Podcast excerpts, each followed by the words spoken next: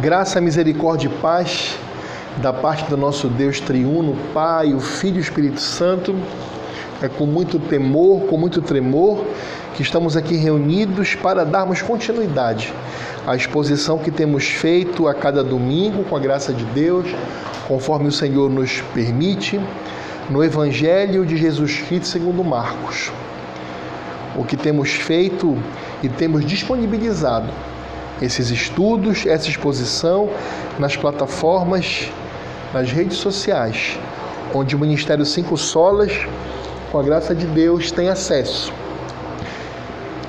Então você que está me ouvindo em qualquer tempo e lugar, eu encorajo a você, que é meu irmão, minha irmã, você que é meu amigo, minha amiga, que você possa acompanhar essa série de exposições desde o primeiro capítulo, desde o primeiro versículo, na verdade, desde a introdução ao Evangelho de Jesus segundo Marcos que fizemos. É só você procurar exatamente nessa mídia social que você encontrou este sermão hoje, esta exposição. Se você ir para trás, você encontrará desde do primeiro versículo do primeiro capítulo do Evangelho de Marcos. Então é com muita alegria que eu peço que nós venhamos abrir as nossas Bíblias no Evangelho de Jesus Cristo segundo Marcos, no capítulo 7, nos versículos 24 a 30. Nós leremos essa perícope do Evangelho segundo Marcos, capítulo 7, versículos 24 a 30.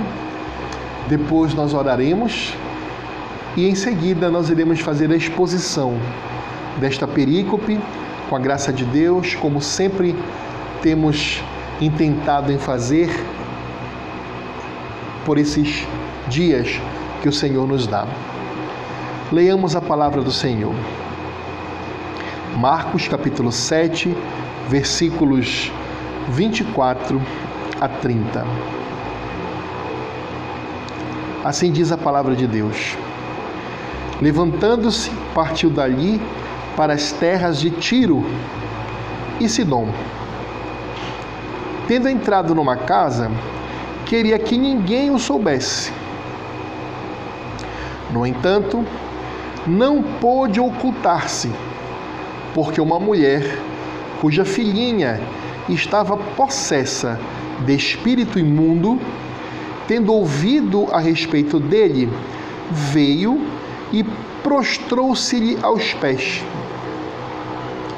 Essa mulher era grega, de origem ciro-fenícia, e rogava-lhe que expelisse de sua filha o demônio.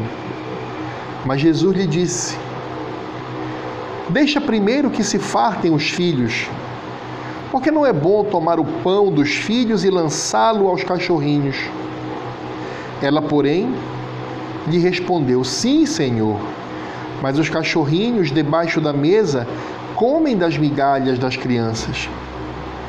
Então lhe disse: Por causa desta palavra, podes ir. O demônio já saiu da tua filha. Voltando ela para casa, achou a menina sobre a cama pois o demônio a deixara. Palavra do Senhor, graças a Deus. Vamos orar. Senhor, nosso Deus triuno misericordioso, em nome de Jesus, nós precisamos do Teu Espírito Santo. Eu preciso, Senhor, do Teu Espírito Santo, porque sem Teu Espírito Santo eu sequer consigo compreender o que estou lendo. Sem o teu Espírito Santo, eu sequer conseguirei expor aos meus irmãos, expor a todas as pessoas que têm ouvido agora este sermão.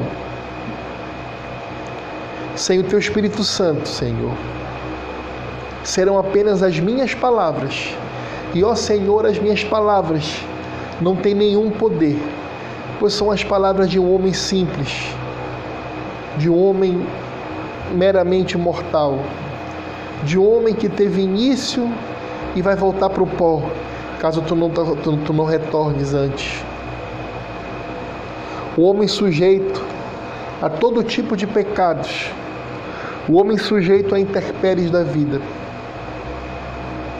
Senhor, sequer eu sou digno de anunciar a tua palavra.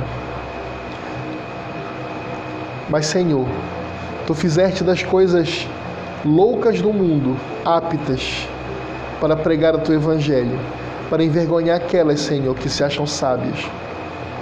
Então, tem misericórdia, Senhor, de mim. Tem misericórdia de mim.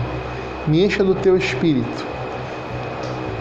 Faça com que a tua palavra, Senhor, seja apresentada, exposta de forma simples, de forma poderosa, de forma autoritativa, de forma que traga alimento, esperança, correção, exortação ao crente, aquele irmão que já te conhece, que já te serve.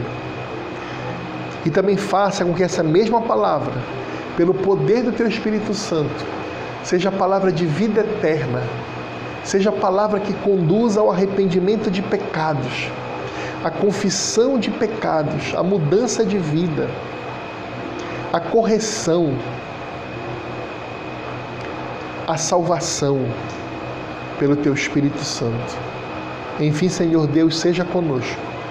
Abre os nossos olhos, limpa os nossos ouvidos, arranca o nosso coração de pedra e nos coloca um coração de carne, para que possamos entender o que, o que tu queres falar para nós hoje. Em nome de Jesus. Amém. Meus amados, nós estamos, com a graça de Deus, estudando há mais de um ano o Evangelho de Jesus Cristo segundo Marcos. E eu gostaria de fazer um pequeno resumo, uma pequena síntese daquilo que nós já estudamos, daquilo que nós já vimos, para que possamos chegar hoje a estes versículos 24 a 30 do capítulo 7, esta perícope tão importante para nós que fomos atingidos pelo Evangelho do outro lado do oceano, sendo gentios, sendo os verdadeiros cachorrinhos dessa história.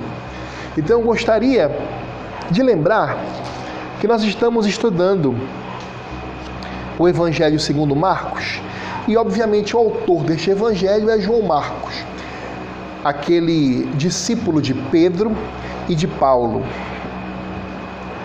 que aparece em Atos dos Apóstolos, em algumas passagens.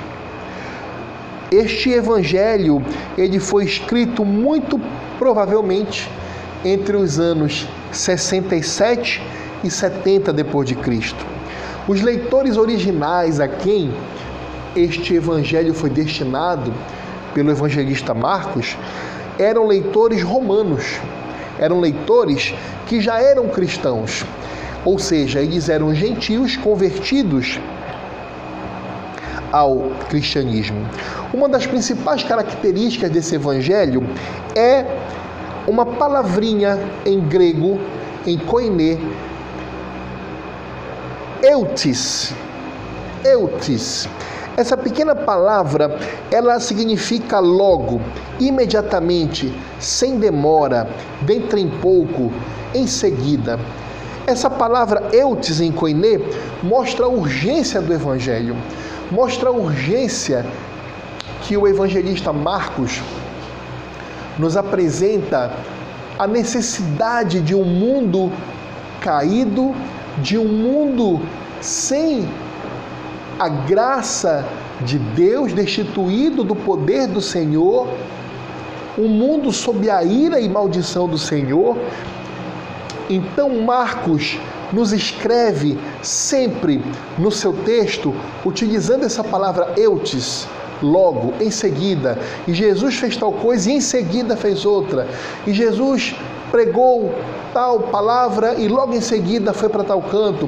É como que não houvesse interrupção, é sempre logo em seguida e, e, e, e imediatamente, demonstrando a necessidade do Evangelho se espalhar, ser pregado, tanto naquela época quanto nos dias de hoje. Eu posso dizer que essa palavrinha em koine, eutis, ela é importante para nós. Nós não podemos deitar em berço esplêndido e ficarmos. É muito bom nós adquirirmos conhecimento, é muito bom e é fundamental que nós tenhamos o nosso devocional sozinhos com Deus, com Cristo, de leitura da palavra, de meditação, de estudo da Bíblia, de oração, de estudarmos teologia, mas isso tem que ser acompanhado pela palavrinha eu, eutis em koine. Essa urgência de nós pegarmos esse conhecimento que nós estamos adquirindo, porque nós fomos discipulados por alguém. E quando nós somos discipulados, nós temos que fazer discípulos. Então, logo em seguida você orar, eutis, você procura fazer discípulo. Logo em seguida você estudar teologia, você eutis. Em seguida você vai evangelizar, falar de Cristo para as pessoas. Então, meus amados, é, relembrando essas partes introdutórias do Evangelho segundo Marcos, nós estamos aplicando o seguinte esboço para estudarmos esse evangelho. Nós dividimos esse evangelho em sete grandes partes. Nós temos a primeira parte, que foi o título. Nós temos a segunda parte, que é justamente a preparação do ministério de Cristo. Nós temos a terceira parte do evangelho, que foi o ministério de Cristo na Galileia. Depois nós temos a quarta parte deste evangelho, que são as retiradas de Cristo e seus discípulos da Galileia para outros locais, que é nesse item 4 que nós estamos no esboço agora. Depois nós temos o item 5, que é o ministério de Cristo na Pérea, que é em outra região. Depois nós temos o item 6 do nosso esboço, que é o final do ministério de Cristo em Jerusalém. E por último e derradeiro, o item sétimo, que é a paixão e a ressurreição do nosso Senhor e Salvador Jesus Cristo. Onde nós estamos, irmão Eduardo? Nós estamos no item quarto. Nós estamos estudando as retiradas do Senhor Jesus e seus apóstolos e alguns discípulos da Galileia para outros locais. Ok? Então nós estamos no item 4. Neste neste item 4,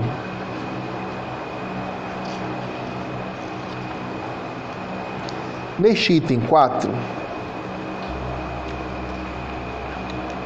nós demos o título de As Retiradas de Cristo da Galileia, que vai desde do capítulo 6, versículo 31, até o capítulo 9, versículo 50 do Evangelho segundo Marcos. Marcos destacou este trecho do seu Evangelho para nos mostrar exatamente isso. É, o Senhor Jesus ele cobre toda a Galileia no seu ministério. Marcos nos mostra que entre as pessoas simples a popularidade de Cristo havia aumentado de tal forma que estas pessoas simples, estas pessoas que estavam mais à margem da sociedade na Galiléia, queriam coroar o Senhor Jesus, queriam fazê-lo rei.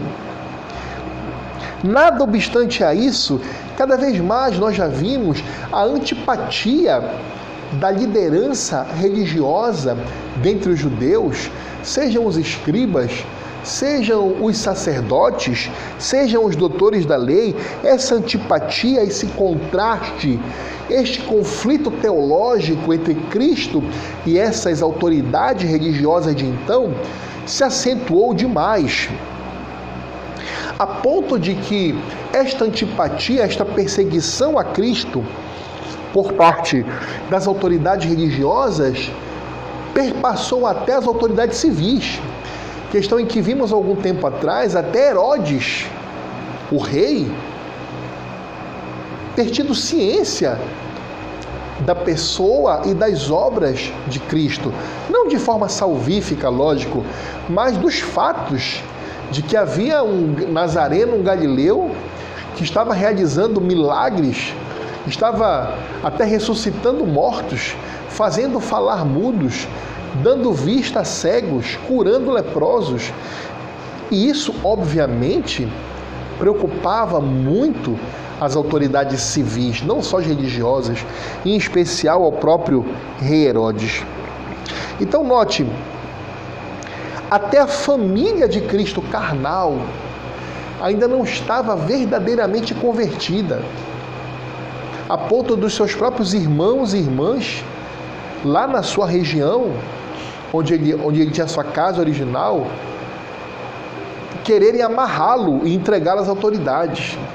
Então, reparem que tudo isso estava fazendo com que o ministério de Cristo ficasse em uma escala ascendente, cada dia mais perigoso para ele próprio.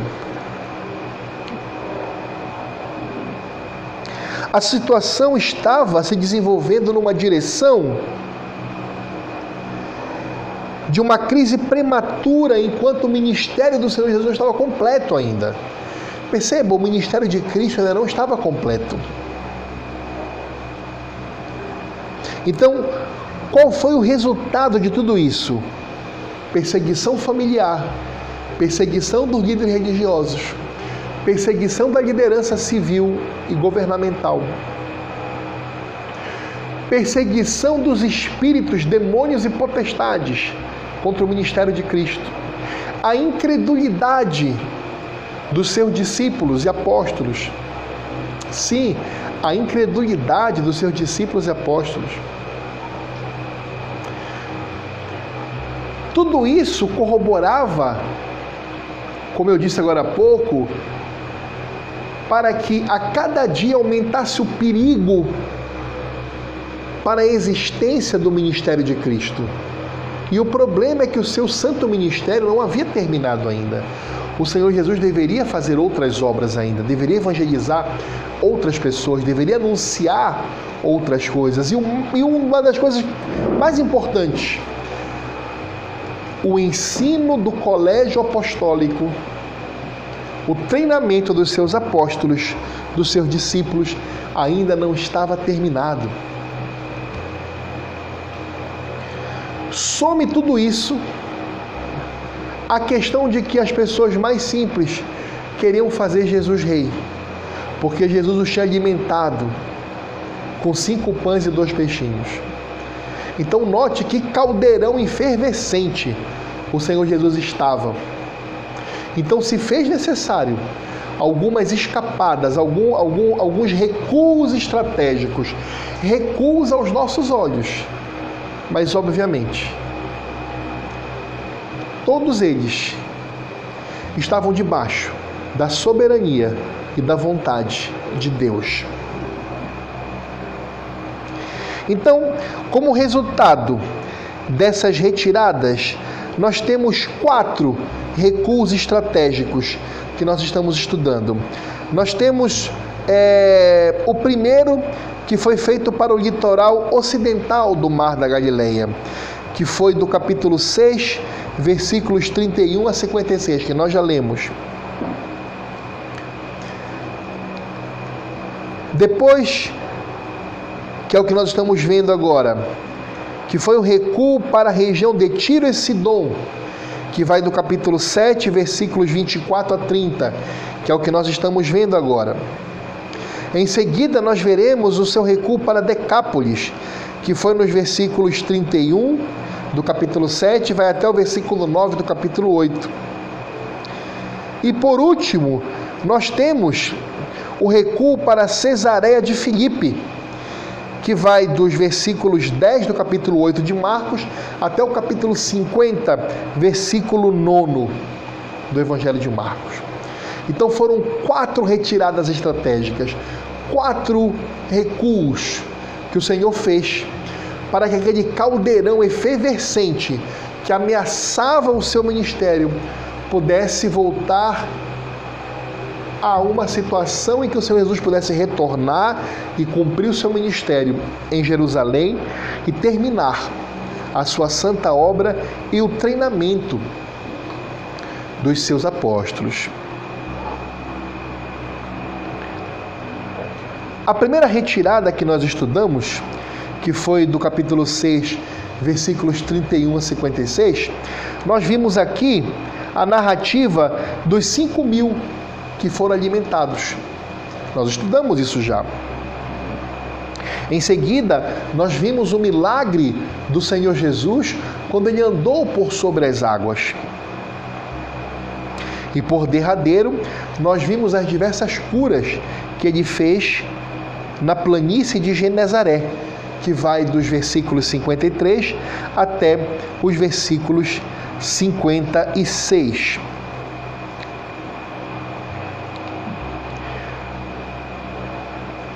Tivemos um pequeno parêntese entre essas retiradas, que foi nas, nos dois sermões passados, em que Marcos apresenta dois temas muito importantes que nós vimos nos sermões passados, que estão entre a primeira retirada de Jesus e a retirada de hoje, que nós estudaremos, que foi para Tiro e Sidom.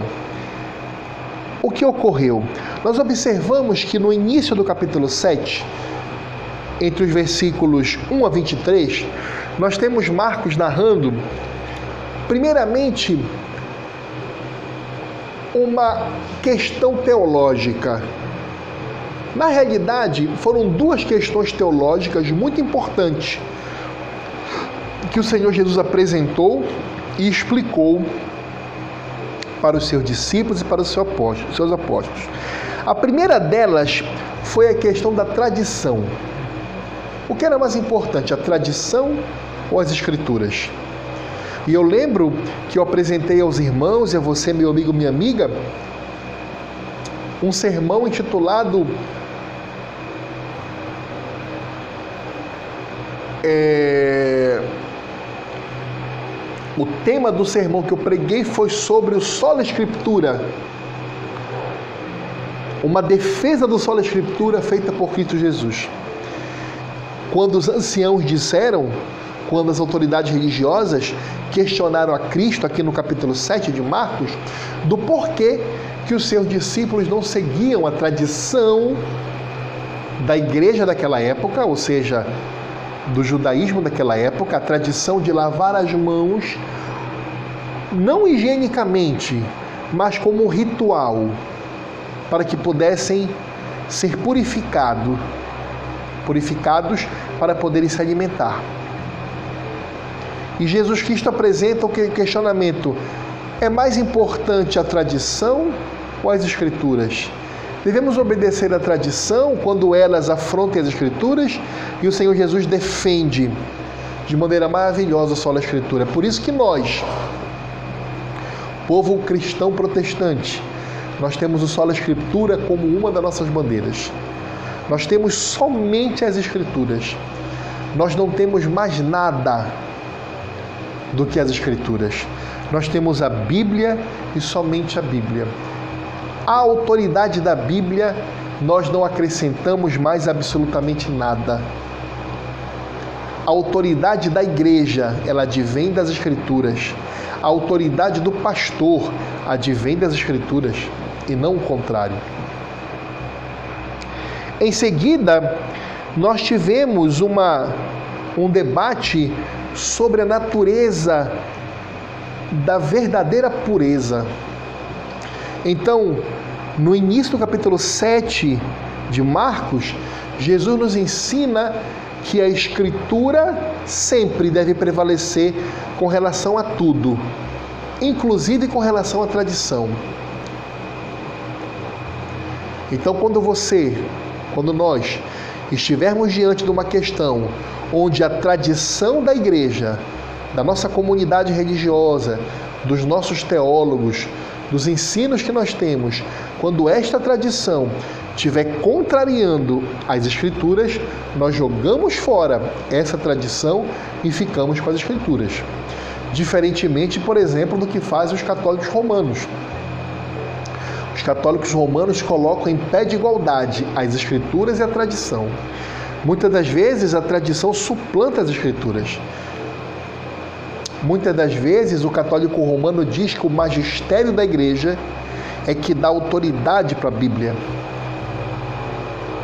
A diferença principal entre nós protestantes e os romanistas é que nós cremos que a autoridade da igreja ela vem por conta da autoridade da Bíblia. O católico romano não. Ele entende que a autoridade da Bíblia vem por conta da autoridade da igreja. É a igreja que diz que isso é a Bíblia. É a Igreja Católica Romana que diz o que é a Bíblia, o que é certo e o que é errado. Não é a Bíblia que diz, é a Igreja, o magistério da Igreja. E Jesus nos ensinou é o contrário no capítulo 7.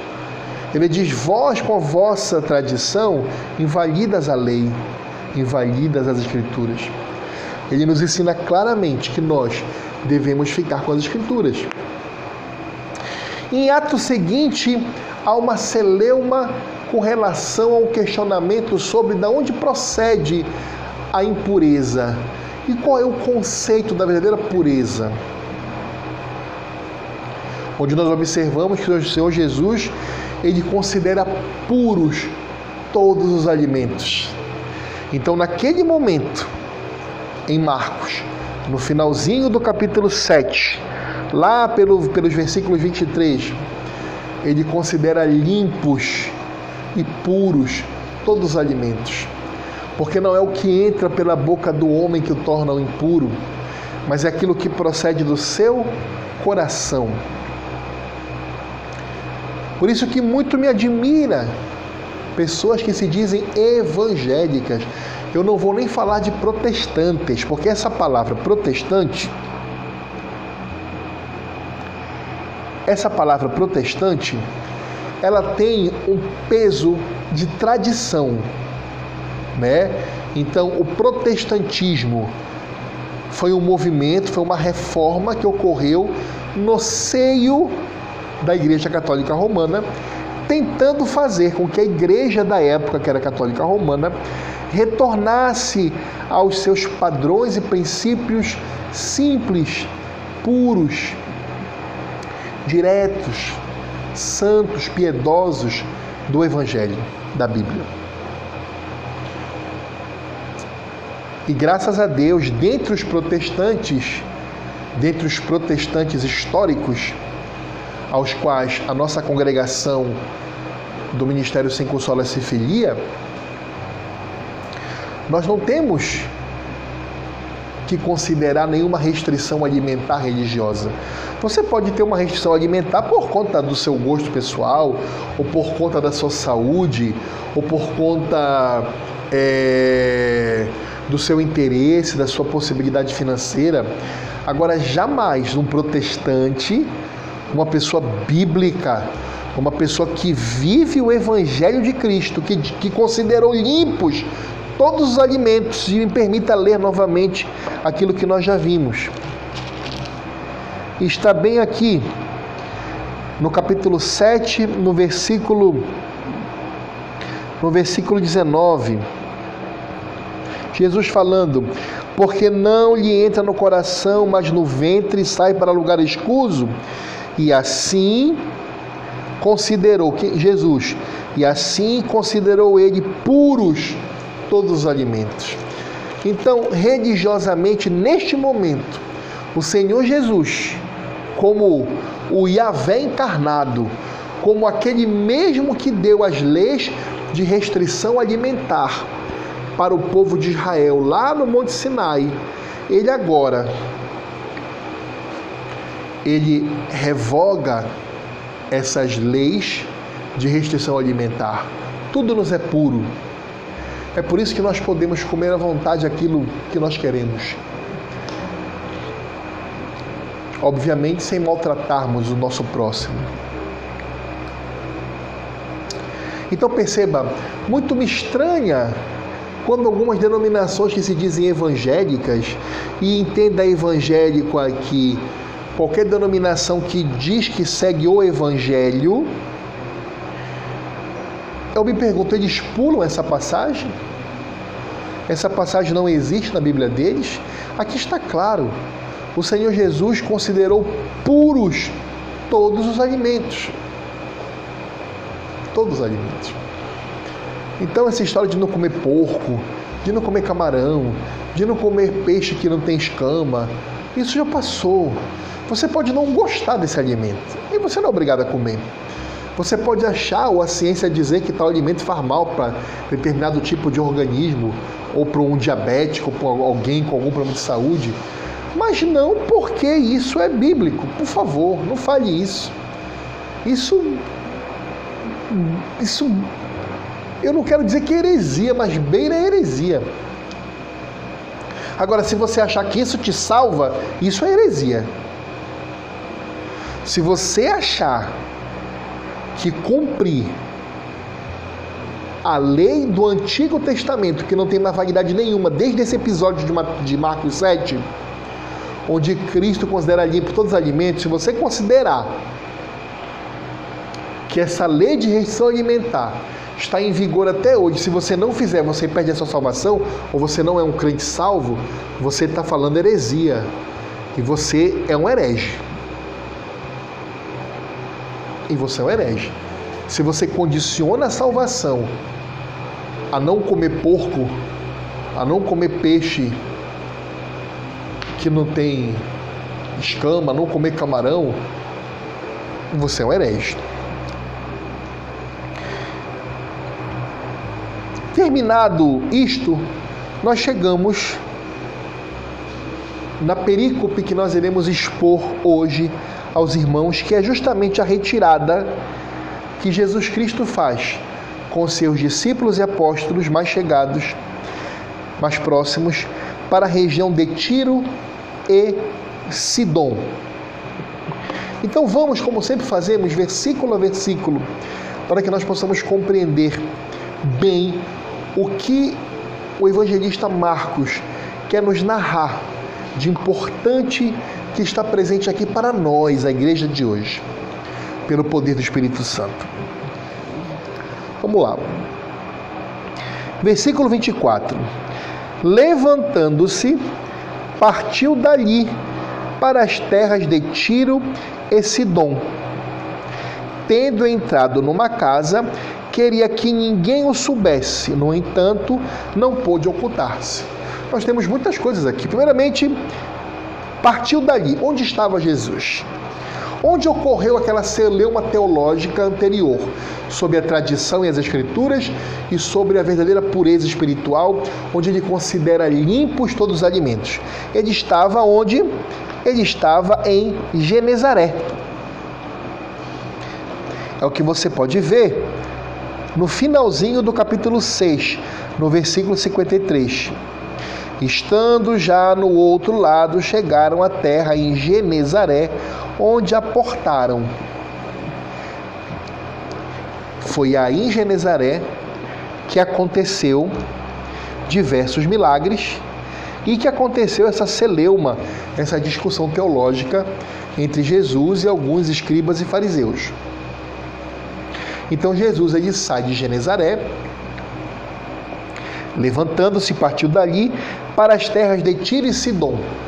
Terras de Tiro e Sidom Aí eu tenho uma alegria de poder dizer, porque os meus antepassados são de lá, e eu posso dizer que Jesus Cristo pisou no Líbano, nas terras dos meus bisavós. O irmão Eduardo tem bisavós, um bisavô e uma bisavó que foram libaneses. E Tiro e Sidom é exatamente a antiga Fenícia. E a antiga Fenícia é o local onde hoje é o Líbano, o estado, o país do Líbano, logo em cima de Israel. Então Jesus se retirou de Israel e foi para o Líbano. Olha que coisa maravilhosa. Ele foi para o Líbano. E repare, tendo entrado numa casa já lá em Tiro e Sidom, lá no Líbano, queria que ninguém o soubesse. Por que, que ele queria que ninguém o soubesse?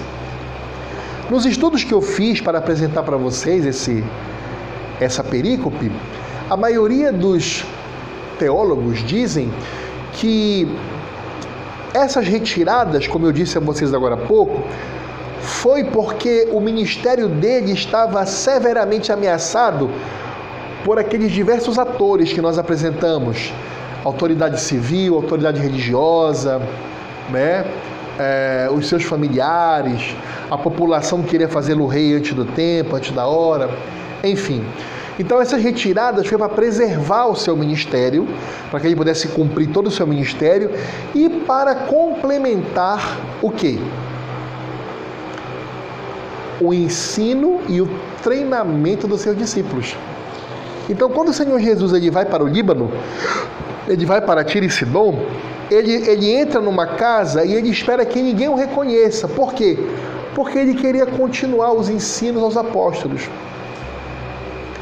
Repare que o Senhor Jesus tinha uma preocupação com a sua igreja, com a sua noiva. Ele queria ensinar mais detalhes a Pedro, a João, a Tiago, a André. Percebem?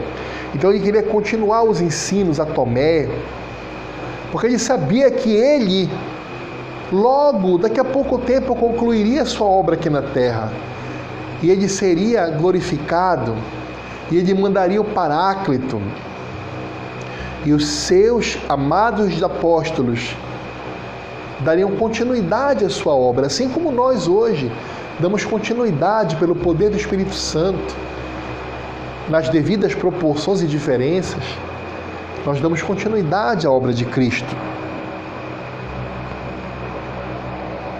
No entanto, diz o versículo 24, não pôde ocultar-se. Repare, o nome, a fama de Cristo já havia chegado até no Líbano. Nem lá em Tiro e Sidon, na Fenícia, no Líbano, ele pôde se ocultar. Por quê? O versículo 25 fala: Porque uma mulher cuja filhinha estava possessa de espírito imundo, tendo ouvido a respeito dele, veio e prostrou-se-lhe aos pés. Repare, esta mulher, que nós vamos saber depois quem é ela, mas a palavra de Deus nos diz justamente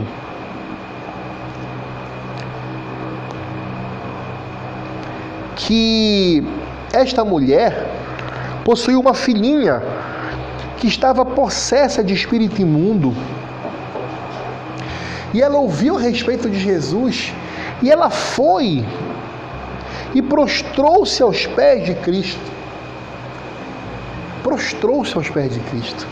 O desespero daquela mulher que tinha uma filhinha. E a Bíblia fala filhinha no diminutivo, que havia uma filhinha que estava possessa de um demônio. Então repare que a guerra espiritual ainda estava acontecendo mesmo no Líbano. Mesmo no Líbano. Aqueles demônios, e nós já estudamos isso, porque houveram muitas manifestações demoníacas nesta época? Porque foi uma batalha derradeira, uma batalha jurídica entre as trevas e a luz, entre o Messias prometido que esmagaria a cabeça da serpente e a serpente, o dragão, o diabo, o Satanás, que morderia e mataria o Messias no seu calcanhar. Então houve uma, uma, uma, uma guerra muito grande espiritual.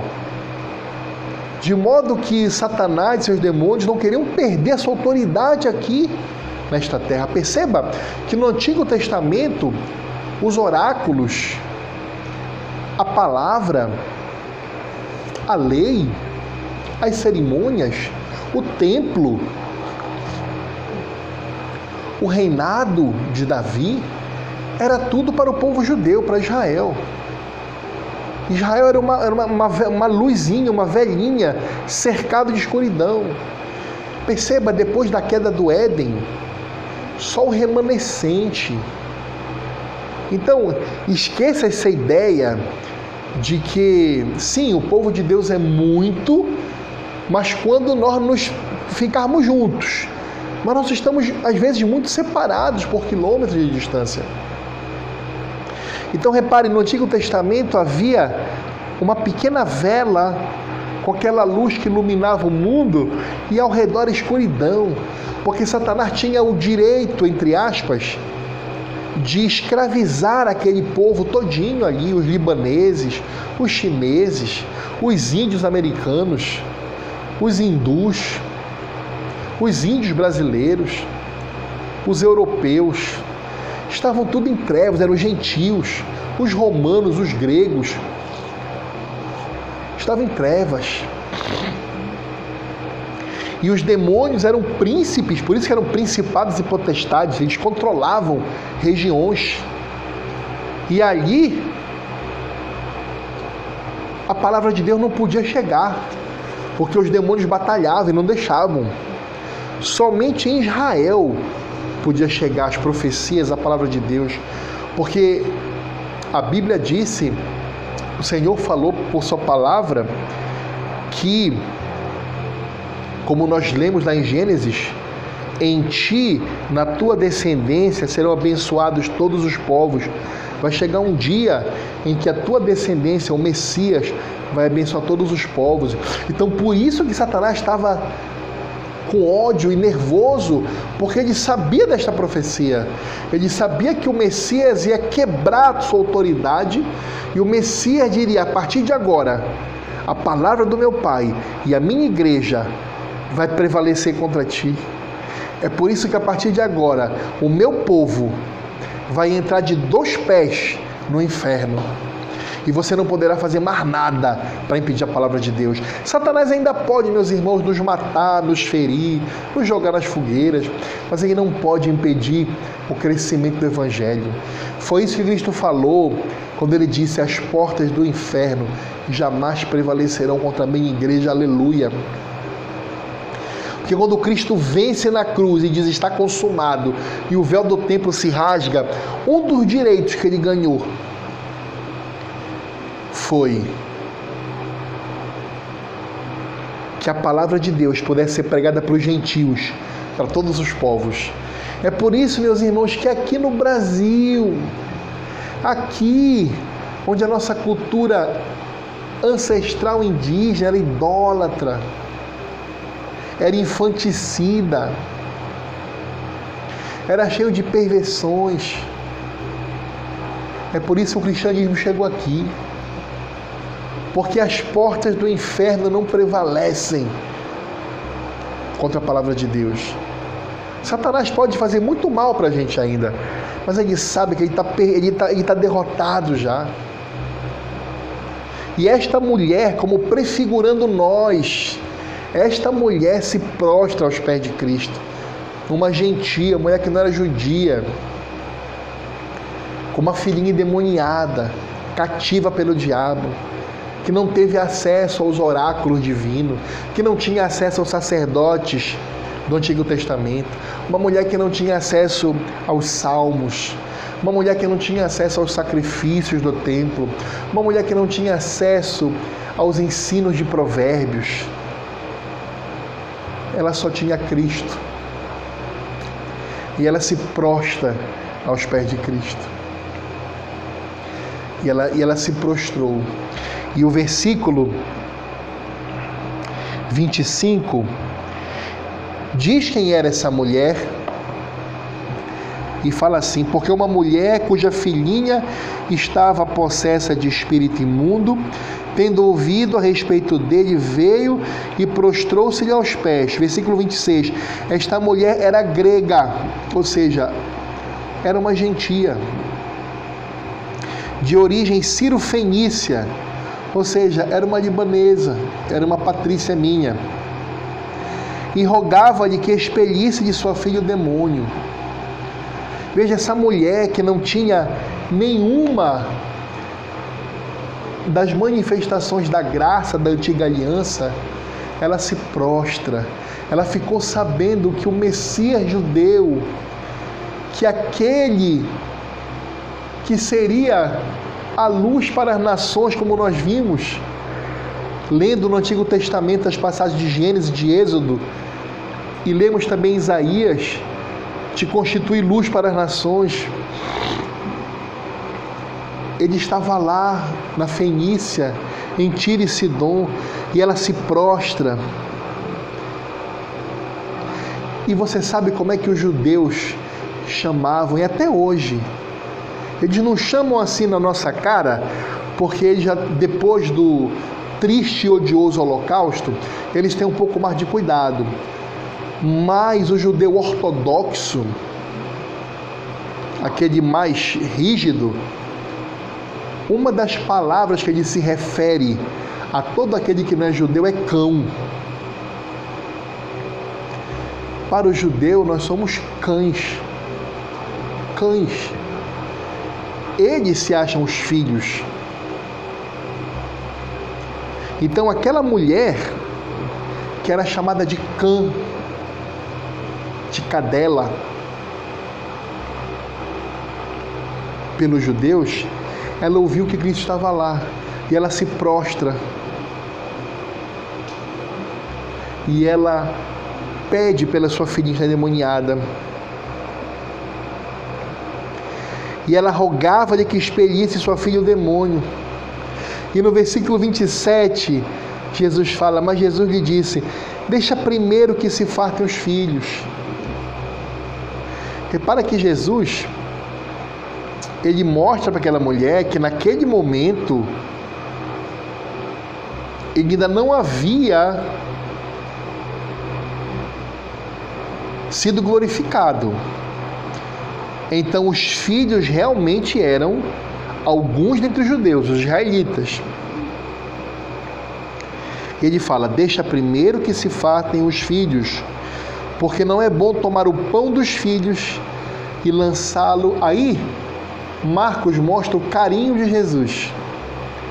Porque o judeu chamaria aquela mulher de cadela, de cão.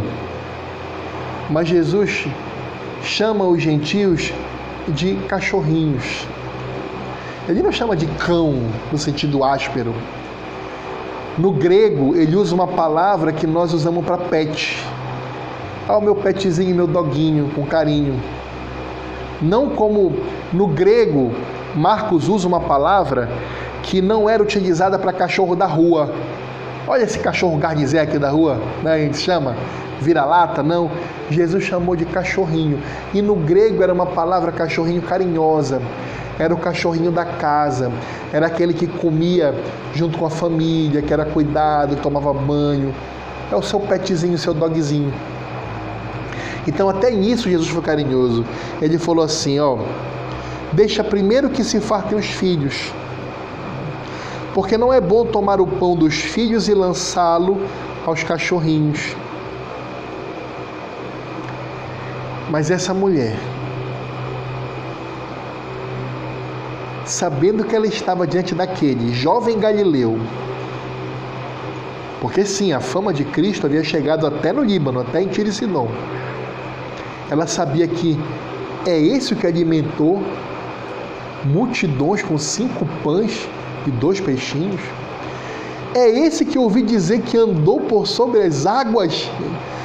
Será esse aquele que disse a uma menina que estava morta: Levanta? É esse que diz: Teus pecados estão perdoados?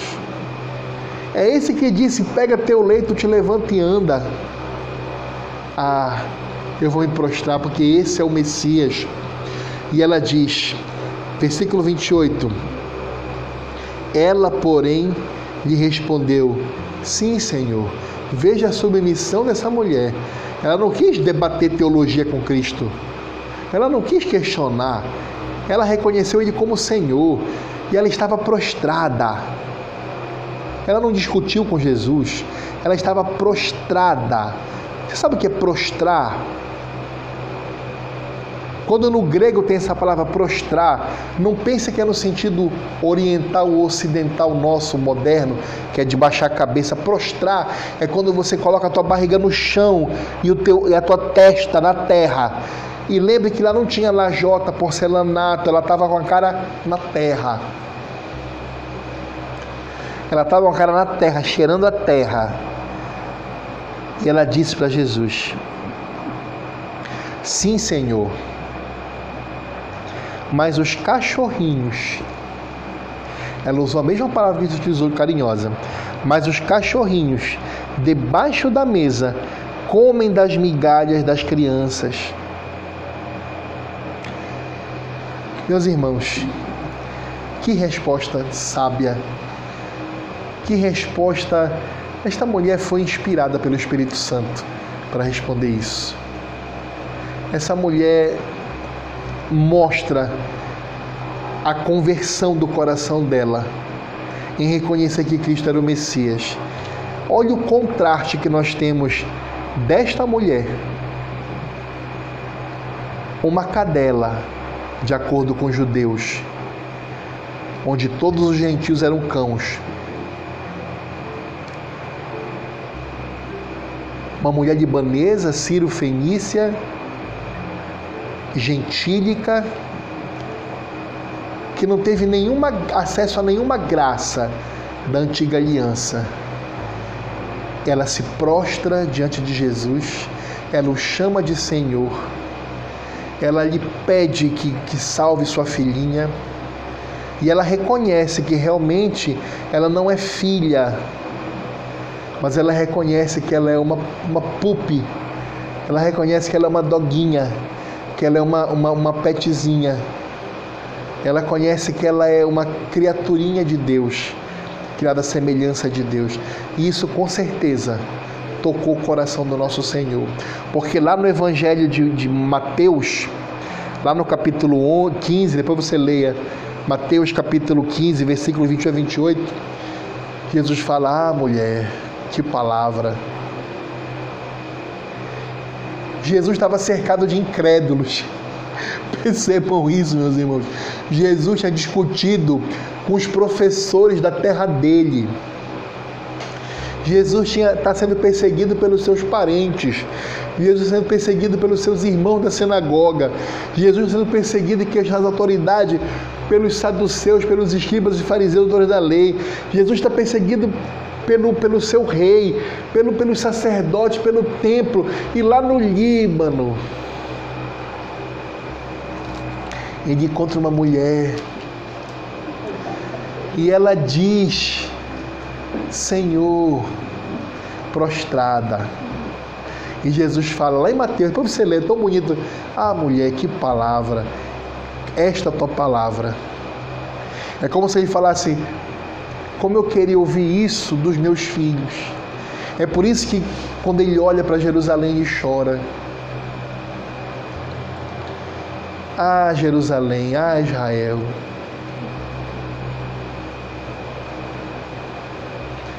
E meus irmãos, nós somos os cachorrinhos. Nós somos os cachorrinhos. Eu não sei o que você sente,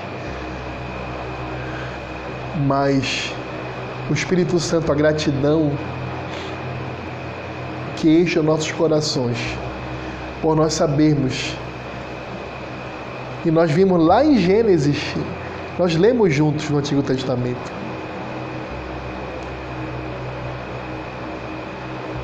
Quando Deus promete a Abraão: em ti serão benditas todas as famílias da terra. E lá em Isaías também, ele fala: te constitui luz para as nações. E essa mulher prova isso, prova essa graça. Versículo 29: Então lhe disse, Jesus falou, por causa desta palavra, por causa desta palavra que tu disseste, mulher, podes ir Podes ir. O demônio já saiu da tua filha. Versículo 30: Voltando ela, para casa, achou a menina sobre a cama, pois o demônio a deixara. Ah, meus irmãos, que coisa maravilhosa. Jesus ele reconhece nesta minha Patrícia libanesa uma fé genuína, uma fé que ele queria encontrar nos seus irmãos de sangue, que até pouco tempo atrás queriam amarrá-lo e entregá-lo às autoridades. Uma fé que ele queria encontrar nos seus próprios discípulos, porque eles, quando Jesus ensinava, os discípulos chegavam assim, Senhor, nos explica isso. Aí fazia, vocês também não entenderam o que eu estou falando? Essa mulher entendeu que ela estava diante do Messias, daquele que é conquistar para Deus pessoas de todos os povos, tribos, etnias, brancos, amarelos, negros, europeus, americanos, coreanos, brasileiros, chineses, russos. Ele, ele, o Messias,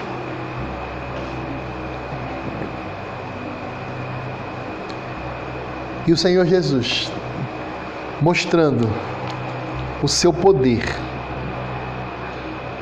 Ele nem precisou se dirigir ao local onde estava essa a filhinha desta senhora, desta mulher. Ele, que com a sua palavra traz a existência o que não existe. Ele disse: mulher, com esta tua palavra, que fé, tua filha está curada, o demônio não está mais lá, pode voltar. E esta mulher retornou. Graças a Deus. Meus irmãos, o que é que nós podemos aplicar para nossas vidas disso que nós acabamos de ler? Tão maravilhoso. Primeiramente, para nós, crentes,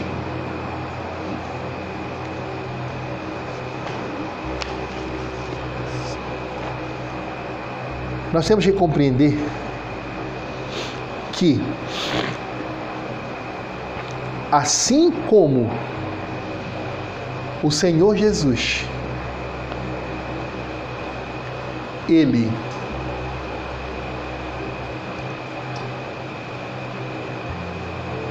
teve em todo o seu ministério terreno o sentimento de nunca deixar de trabalhar em prol do crescimento do reino do Pai, em prol da evangelização, primeiramente do judeu, e depois, no tempo devido, para outras nações. Coisa que foi continuada pelos seus apóstolos depois pelos discípulos dos apóstolos, depois pelos pais da igreja, depois pela igreja, depois pelos, por nós, a igreja protestante, e agora por nós efetivamente. Ó oh, meu irmão, minha irmã, o que você está esperando? O que você está esperando para levar esta palavra para o seu vizinho, para a sua vizinha? para o seu colega de trabalho, para o seu parente. Às vezes as pessoas pensam que ser missionário, que ser um evangelista ou uma evangelista, que pregar o evangelho, que ser um sacerdote ou uma sacerdotisa de Cristo, significa viajar lá para a Rússia, lá para Israel, para pregar para os judeus. Não. Comece pregando na sua casa. Depois pregue também para os seus vizinhos do lado, nem ande muito. E depois vá. Anuncie a boa nova. Anuncie que nós hoje. Chegue, chegue assim com carinho para quem você conhece, fala assim: olha, você sabia que no Antigo Testamento os filhos de Deus só eram dos judeus, estavam entre os judeus. E você sabia que no Antigo Testamento todo o resto do, do povo estava aquém da graça salvífica de Deus e eram verdadeiros cães, estavam longe da graça salvífica do Senhor. Você sabia que Cristo conquistou para nós não o título de cachorrinhos, de petzinhos, de doguinho. Não, ele nos fez filhos. A saber, somente aquele que crer na obra salvífica do Evangelho do Senhor Jesus Cristo. Ele nos fez filhos, ele não nos fez cachorrinhos, ele nos fez filhos. De modo que hoje não há uma distinção entre judeu e grego, entre gentil e israelita. Todo crente é filho de Deus. Seja ele de ascendência judaica, seja ele de ascendência gentílica. Todo crente é filho de Deus. Isso é o Evangelho. Nos acendeu uma grande luz. O prometido a Eva, o prometido a Abraão, o prometido a Isaías já veio. Luz para as nações. Ele é o nosso Deus. Para você que ainda não conhece, ou que já conhece apenas intelectualmente, até teologia, mas você ainda não conhece o poder do Evangelho.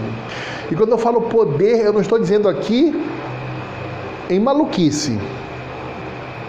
Eu estou falando você olhar para o seu coração e você ver que você era um mentiroso e não é mais.